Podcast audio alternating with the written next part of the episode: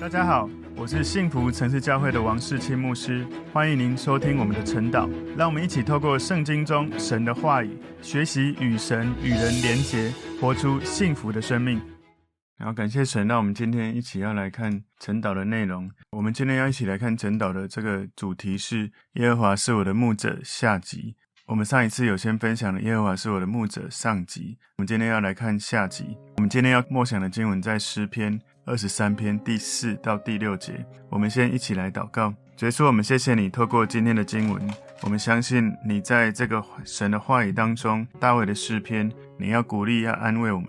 帮助我们，即使我们经过最困难的死荫的幽谷，我们也会因着神的同在，领受最顶级的安慰。求主帮助我们，能够在敌人面前与神一同领受属灵的响应，领受圣灵的膏油，充满神的慈爱，能够热情来追求主，住在主的里面。谢谢你带领我们今天的这个经文，让我们能够明白你的话语。奉耶稣基督的名祷告，阿门。好，我们今天要一起来。晨祷来看的主题是耶和华是我的牧者下集。这一首诗篇，诗篇二十三篇，我在上一次分享耶和华是我的牧者上集的时候，我有分享到诗篇二十三篇是有许多人从你出生到可能生了严重的疾病，甚至到死亡，一辈子都最受用的一篇诗篇，也是我最喜欢的诗篇。没有想到在诗篇二十三篇的上下集的经文分享过程当中，昨天我。最重要的属灵父亲就是萧祥修牧师，他安息主怀，他回天家了。昨天在回想他生命的祝福跟对我生命的教导，一幕一幕的历历在目，对他的感恩难以用言语形容。对他最深刻的记忆，就是他要我不要停止宣教的工作，他鼓励我不断的开拓教会。所以这一首诗篇，也是我在我属灵的父亲修哥他回天家的时候，我想到最能够。为他做最后的祝福，也求神引导他的脚步，一生一世充满神的恩惠慈爱，随着他住在神的殿中，一直到永远。今天我把我们今天的经文诗篇二十三篇四到六节分成三个重点。第一个重点是牧羊人临在的礼物，牧羊人临在的礼物。诗篇二十三篇第四节前半段说：“我虽然行过死荫的幽谷，也不怕遭害。”这一首诗篇前面三节我们都看到许多非常。美丽的画面，很棒的情境。它里面前三节写到了青草地、安歇的水边、公义的道路。这里从第四节开始，我们看到了一个似乎看起来比较黑暗的一个音符的感觉，死荫的幽谷。但是呢，当你跟随耶和华，让耶和华成为你的牧羊人的时候，就算我们会走过死荫的幽谷，也不用害怕会遇到不好的事情，不用害怕遭害。所以大卫用这一个强而有力的句子，他来讲述某一种很可怕、很黑暗的一种历程。他用很简短的描述，短到让你不一定能够真实的感受到，在这个死荫的幽谷，他所面临的恐惧，或者是痛苦，或者是可怕的感觉。但是因为大卫他笔下，他对于这种情境的描写，这个诗歌的意境，让这个简短的词句更充满那种在死荫幽谷当中困难的意境。也更让我们能够体会，人们会不怕经历死荫的幽谷，最重要的缘故是来自于神的同在。所以你注意到他讲到的是山谷，它是死荫的幽谷，不是讲到山顶，也不是宽阔的草地。山谷有一个画面让你感觉到好像被包围了起来。所以请注意，他讲的是死因的幽谷，是一种死亡阴影的山谷，而不是面对死亡的实体的本身。那是一个死亡的阴影，所以在大卫的道路上，死亡的阴影投射出一种黑暗可怕的轮廓。我在猜，大卫可能有很多次都感觉到自己可能几乎都快死了，被追杀，或者是当他当上君王，在面临许多的内忧外患，那种痛苦，那种死亡的感觉。当我们面对死亡的时候，事实上我们要知道，耶稣他如何为我们而死，为我们复活。你了解耶稣为我们所做的。我们就不用再害怕死亡。当然，大卫当时他是对耶和华、对上帝这一种信心、这一种同在的感觉，所以当他面对死亡，他知道那不过是个阴影，他知道上帝与他在一起，所以内心许多的恐惧都可以消失。而我们因为有耶稣，他已经来到这个世界，我们知道他为我们战胜了死亡，我们知道他的爱远大过这一切，我们知道神。透过耶稣已经告诉我们，我们的罪都被释放了。我们知道我们可以一直紧紧的跟随他。所以神的同在、神的喜乐、神的盼望，带领我们远大过那种死亡的阴影。所以死亡只是个阴影，阴影并不可怕。面对死亡，我们更要敬畏神永恒中荣耀的带领。所以我昨天在回顾修哥他在我生命中的祝福，其实我更多想到的是感恩，还有我知道他已经成就了上帝带领他人生的道路，而且在永恒里面，上帝给他极荣耀、极美好的奖赏。所以面对一个死亡阴影的幽谷这样的山谷来说，对大卫。好像在面临一种终极的困境，在挑战他。不过，我们要注意到的就是，大卫他意识到，在牧羊人的带领之下，大卫有可能会走过死荫的幽谷，但他知道死荫的幽谷不是他生命的目的地，也不可能是他要住下来的地方。所以，大卫可能会觉得说，也许人的整个生命哦。都在这种死亡的阴影笼罩之下，但是因为有耶和华成为他的牧羊人这样的意识，所以他的心才有办法去忍受，好像一直活在死亡的阴影之下，他如何可以不怕遭害？所以，如果我们用我们的牧者耶稣的眼光在阅读这一首诗篇的时候，大卫所说的这样的经文、这样的话语，特别带来启发性哦。我们知道阴影不是有形的具体的东西，它是有一种。有形的东西投射出来的阴影，所以正确来说，我们我们只是面对死亡的阴影，而耶稣代替了我们去面对死亡最难面对的实际体验。那是一种不只是肉体死亡过程的不舒服，更是灵里面他为我们承受了天赋愤怒跟审判的历程。所以大卫说：“我虽然行过死荫的幽谷。”诗篇的这句话。让我们看到有许多临终的圣徒，甚至是回天家的圣徒，都是非常的宝贵。不管是他在临终，或者他已经离开这个人世间，甚至是这些照顾他或在他身边的这些家人，我虽然行过死荫的幽谷，也不怕遭害，这都是重大的安慰。我们知道耶和华会牧养属他的百姓。当我们穿过那个死荫的幽谷，在那个历程当中。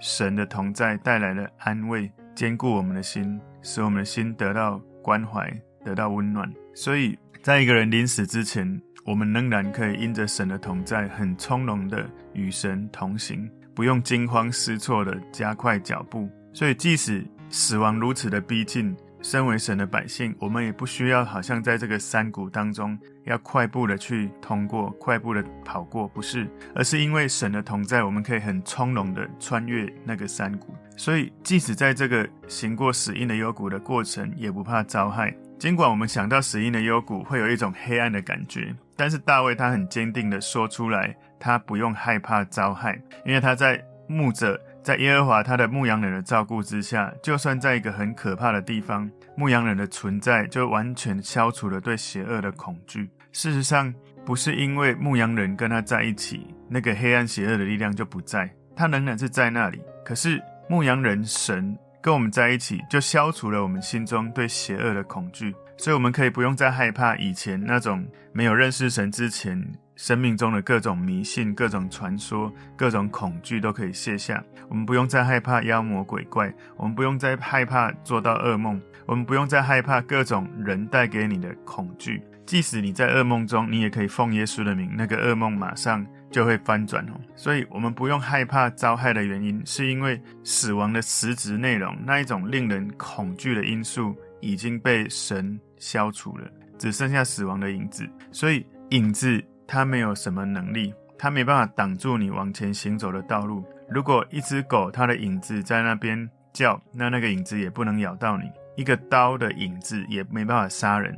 所以，死亡的阴影不能够摧毁我们永恒中我们的灵性。我们知道我们死后有永生，我们知道耶稣已经为我们承担罪的责罚。所以，当你知道耶稣为你死而复活，他的爱如此的伟大，你就可以释放一切的恐惧。因为爱既完全，就挪走了一切的恐惧。对于临终的病人，这一首诗带给人的心里面有重大的安慰跟鼓励。当然，也是此时此刻为了还活着的人。所以这些词句的时态，你如果去看时态，它不是未来式，因此它不是好像先说好了，然后等到将来要用的时候再提出来用，不是，而是此时此刻是正在经历。就是说，好像我们所爱的人离开了，对于离开的。这一个回天家的人，对他是一种安慰；对于送我们所爱的人离开的人，还活着的，也是一种安慰。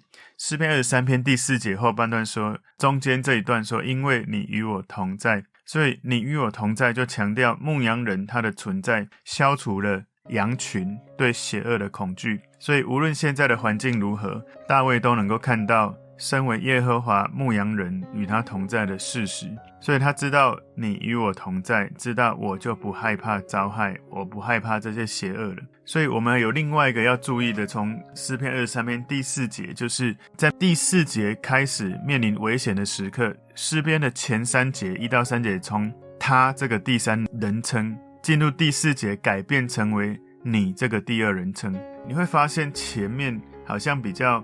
美丽的一个画面的时候，他；而后面这里好像遇到危险的时候，你好像他现在跟你关系更加的亲近了。所以诗篇二十三篇第四节最后这一段说：“你的杖、你的竿都安慰我。”所以那个杖跟竿是牧羊人在牧羊羊群的时候使用的一个工具。这个杖跟竿哦，是可以用来保护羊群，也帮助他们不会被这些野兽去猎食到。所以这个杖呢，是用来在行走的时候可以当工具，也用来圈住羊群所用的杖。而那个竿是系在腰带上面的一个棍棒，是牧羊人的工具跟武器。这个杖是工具，这个竿是武器。所以这个杖用来做控制，竿用来做防御。那维持羊群的这种纪律是用杖来维持，而竿呢是用来保护他们的安全，击退一切的这些野兽。如果你去看撒母耳记上十七章三十五节哈，你可以看前后这几节，你会知道当野兽来的时候，三十五节大卫说：“我就追赶他，击打他，将羊羔从他口中救出来。他起来要害我，我就揪着他的胡子将他打死。”所以。你知道，身为牧羊人的大卫，他在牧羊羊的时候，他知道他如何保护他的羊，所以他还知道他有一个大牧羊人，最伟大的牧羊人耶和华，在大卫遇到最困难、最不容易的时候，神这位牧羊人会保护他，所以这些工具或者武器对大卫是一种帮助，甚至是一种安慰。帮助他在死亡阴影的山谷里面，他知道上帝这位牧羊人正在用杖跟竿在引导着他，知道上帝会在有需要的时候会纠正他，这是一个极大的安慰。的确，大卫也曾经透过神所使用的先知来纠正他心思意念有偏差的状态，把他从那些会远离神的状态，把他带回到神的面前。所以，这是今天耶和华是我的牧者下半集的第一个重点：牧羊人临在的礼物。如果神牧羊人一直与你同在，一直与你临在，有这样极大的礼物，是他会纠正你，会保护你，会引导你走在正确的方向上。今天第二个重点是神在危险面前祝福。神在危险面前祝福。诗篇二十三篇第五节，这里前半段说：“在我敌人面前，你为我摆设筵席。”所以这是一个非常特殊的画面。你看到神为我们摆设的宴席，它带来一种善意、跟关怀、跟慈爱的这种同在。这样的祝福摆设在哪里呢？在敌人的面前。所以我们知道，即使在敌人的攻击之下，神他很从容的为我们预备宴席，与我们一同坐席。所以你想象那个画面，一个士兵准备出去迎敌，在他的敌人面前，如果他会吃东西，他就是匆匆的赶快吃一下，补充一点力量的能量，所以他就匆匆忙忙赶快去到战场去战斗。但是你要注意哦，神在我们敌人面前准备一张桌子，他不是拿那种轻食让你拿在手上，随时可以一个饭团拿了就走，不是那一种，他预备一个桌子，好像主人在宴会的时候要仆人在这种。太平盛世的时候，展开美丽的桌布，然后展示那些丰盛的盛宴，然后许多的装饰品，预备好一个这样的的桌子。而那个场景之下，没有匆忙，没有混乱，没有任何的干扰。虽然敌人就在面前，或者敌人就在门口，而上帝准备了一个桌子。身为神的百姓，我们坐下来，好像一切都很平静。想象一下，如果在你面前，在你的门口有一个敌人要攻击你，你怎么有办法？如此安心的坐下来吃饭，能够这样子坐下来吃饭，只有一个可能，就是你知道跟你吃饭这个人哦，远大过面前的敌人。而我也很纳闷一个感受，就是这个敌人他要来攻击你，怎么可以容许你有一个主人在那里帮你预备宴席，而他不敢轻举妄动。我在想，只有一个可能，这个敌人知道，在邀请你吃盛宴这个主人，他的权力、他的能力远大过敌人的兵力哦。所以，如果我要去攻击一个人，我看到他身边陪着他吃饭这一个人是比我强大到不得了的，我怎么敢有做什么事情？从另外一个角度来看，如果你知道陪着你吃饭这一个万军之耶和华，你知道他掌控一切。你怎么还会害怕这个敌人可以伤得了你？所以我们在信主以前，我们会害怕魔鬼撒旦。可是当你信主之后，应该是魔鬼撒旦害怕你，因为你有一个比他更强大的靠山——耶稣基督。这也让我们要去思考，在我们的人生的历程，我们遇到一些很困难、觉得快死的情境的时候，你有没有办法停下来，回到神的面前，吃他为你摆设的宴席？启示录里面第三章有告诉我们，耶稣他每一天不断的在敲我们的心门。看了，我站在你的门外叩门，有听见我声音就开门了。我要进到他里面，我与他，他与我一同坐席。你能不能每一天，你在出门工作之前，你在做任何事情之前，你先来到神的话语当中，享受他赐给你属灵的宴席，享受他属灵的同在，以至于你知道，你即将今天要面对一切的这些挑战，都因为这位主人透过上帝的带领跟掌权，你已经。胜过了一切，你觉得死荫的幽谷，一切很难的情境。虽然大卫其实他还在那个死荫幽谷当中，他没有脱离之前所描述死荫幽谷的画面，但是他想到耶和华是他万军的耶和华，耶和华赐给他供应，赐给他照顾。耶和华邀请大卫在神为他准备的丰盛的宴席上面，想象一下这个盛大的宴会，由最慷慨、最仁慈的主人来提供，最有能力的主人。这个主人他的武力最强，他有恩惠能够供应我一切，他有能力能够保护我。就算敌人包围我，我还是充满信心的坐在这个桌子。我知道我在最绝对安全的状况下，我可以与神一起享受这一个丰盛的宴席。所以大卫他描绘一个美丽的画面：宴席暗示神的供应，摆设暗示神的远见、神的关怀。神知道万事万物都在他的手中，而此时此刻最重要的不是害怕敌人，而是与主连结。坐在那里享受他的宴席，他属灵丰盛的宴席，他的同在。所以在诗篇第二十三篇第五节后半段说：“你用油膏了我的头，使我的福杯满溢。”所以即使周围有危险、有敌人的存在，大卫他仍然享受主人为他精心预备的宴席，甚至牧羊人为他。涂了膏油的头，让他神清气爽，让他心中有一种福分满溢出来的感觉。想象一下福杯满溢那种杯子的感觉是什么？如果神按照你的信心来充满你的杯子，他的祝福按照你的信心来充满你，你的杯子里面能够装多少？我属灵的父亲修哥，我知道他一生，他常常说我是一个信心肥大症的人。我相信上帝赐给他的福分是满溢出来的。我们要思考我们自己在跟随神的历程，我们对他的信心，我们有多少？今天耶和华是我的牧者下半段的第三个重点，神赐下永生的祝福。诗篇二十三篇第六节前半段说：我一生一世必有恩惠慈爱随着我。在我们一生的日子里面，我们真的会有神的恩惠跟怜悯、慈爱会随着我们。神的关怀、神的恩惠、神的慈爱、神的怜悯带给了大卫，让大卫一生充满信心，期待神的恩惠与慈爱跟随着他。所以那个慈爱有一个翻译是坚定的爱，steadfast。Love 那个坚定的爱是一种盟约的一个词句，盟约就是立下这个约定，是到永恒的这种约定，它不是一种契约。所以神良善的本质，它充满这种慈爱、恩惠、怜悯。它告诉我们，如果我们跟他之间有这样子的坚定的爱的盟约，代表我们活在这个世界跟在永恒当中，有一个永远可以依靠的最好的支持。我们有最好的保护，因为神是我们的牧羊人，我们有最大的依靠。最后，诗篇二十三篇第六节后半段说：“我且要住在耶和华的殿中，直到永远。”所以这首诗篇最后用平静的一种确据来做结束。大卫相信他永远会享受耶和华的同在，无论是生活在这世上，还是离开人间回到了天家。在旧约的世界里面，如果某个人跟你在餐桌上一起吃喝，代表这个关系里面有一种彼此深度的连结，彼此忠诚生命的连结，可能是当时他们在立契约的一种象征哦，一起吃饭。所以你看到现在的人，很多人都是透过吃饭谈成许多的这些共识哦，这些生意都是这样子谈出来的。所以成为神的家人，成为被神招待吃盛宴的这样子的客人，我们不是只是上帝一个很熟的客人。来吃这个盛宴而已，而是我们被神邀请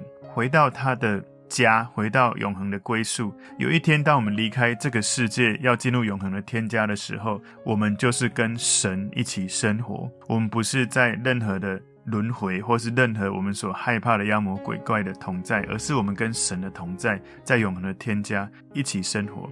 我们有一天会回到耶和华的殿中。我们现在人还活在这个地球，还在这个世上的时候，我们知道神透过耶稣来告诉我们，他与我们同在。我们在这地上安心的有这个牧者做我们的牧者，神是我们的牧者，我们安心的做一个神的孩子。所以在这个世界，全世界不管到哪里，这是我的家。目前，可是当我有一天离开这个人间，我登上最上层的房间了，就是。耶和华的殿中了，进到永恒里面的死亡，只是一个改变生命状态的一个历程，它不会改变我跟我的牧者耶稣基督这种最亲密的关系，永恒里面爱的盟约的关系。死亡只是帮助我们提升我们生命的状态，从现在进到人生旅途更高层次的生命状态，而那种跟神亲密的关系是永远不会改变的。所以，求神帮助我们还活在这个人间的时候，学习操练跟神的关系，而不是操练那一些神没有看重的东西。如果我们能够明白耶和华是我们的牧者，我们必不致缺乏。我们就会知道，像今天所说的这三个重点哈。第一个重点是牧羊人临在的礼物，即使我在最痛苦、最糟糕的情境之下，牧羊人的同在是最大的礼物。第二个重点是神在危险面前祝福，即使我在。最危险的敌人面前，因为神为我摆设宴席，我可以充满安息。第三个重点，神赐下永生的祝福。大卫的诗篇真的是贯穿时间空间，让我们光是默想这六节经文，会让我们心得安息。如果我们有所爱的家人离开，我们为他们祝福。诗篇二十三篇是美好的祝福，而我们还继续活在这个人间，我们要继续操练如何每一天跟神之间有更加亲密的。连结跟互动，好让我们有一天回到天家的时候，非常熟悉我们跟神之间的关系。不要活在人间，完全不操练跟神的关系。有一天进到天家，好像跟神很陌生的感觉。让我们预备好自己，无论在任何的时间空间之下，我们操练预备自己的生命，跟神持续保持紧密的连结。感谢神，他赐给我美好的牧者，不管是在人间或者在天上。我也感谢主。让我们每一个人都有最伟大的牧者耶稣基督，也让我们在身边赐给我们美好的牧者，陪伴我们，引导我们的生命走在上帝带领的道路里面。感谢耶稣，我们来做今天的祷告。主，我们谢谢你，透过大卫的诗篇，帮助我们能够从你的话语得到祝福，得到安慰，得到鼓励。我们求主祝福我们每一个人，紧紧的跟随耶稣基督。耶稣是我们生命最伟大的牧者，而我们也感谢主，让我们在人生当中，人生的旅途，在看得见的领域，神也为我们每一个人预备最美好的牧者，让我们能够跟随属世的属灵的牧者，我们都能够走在神所带领公义的道路里面。感谢主，奉耶稣基督的名祷告，阿门。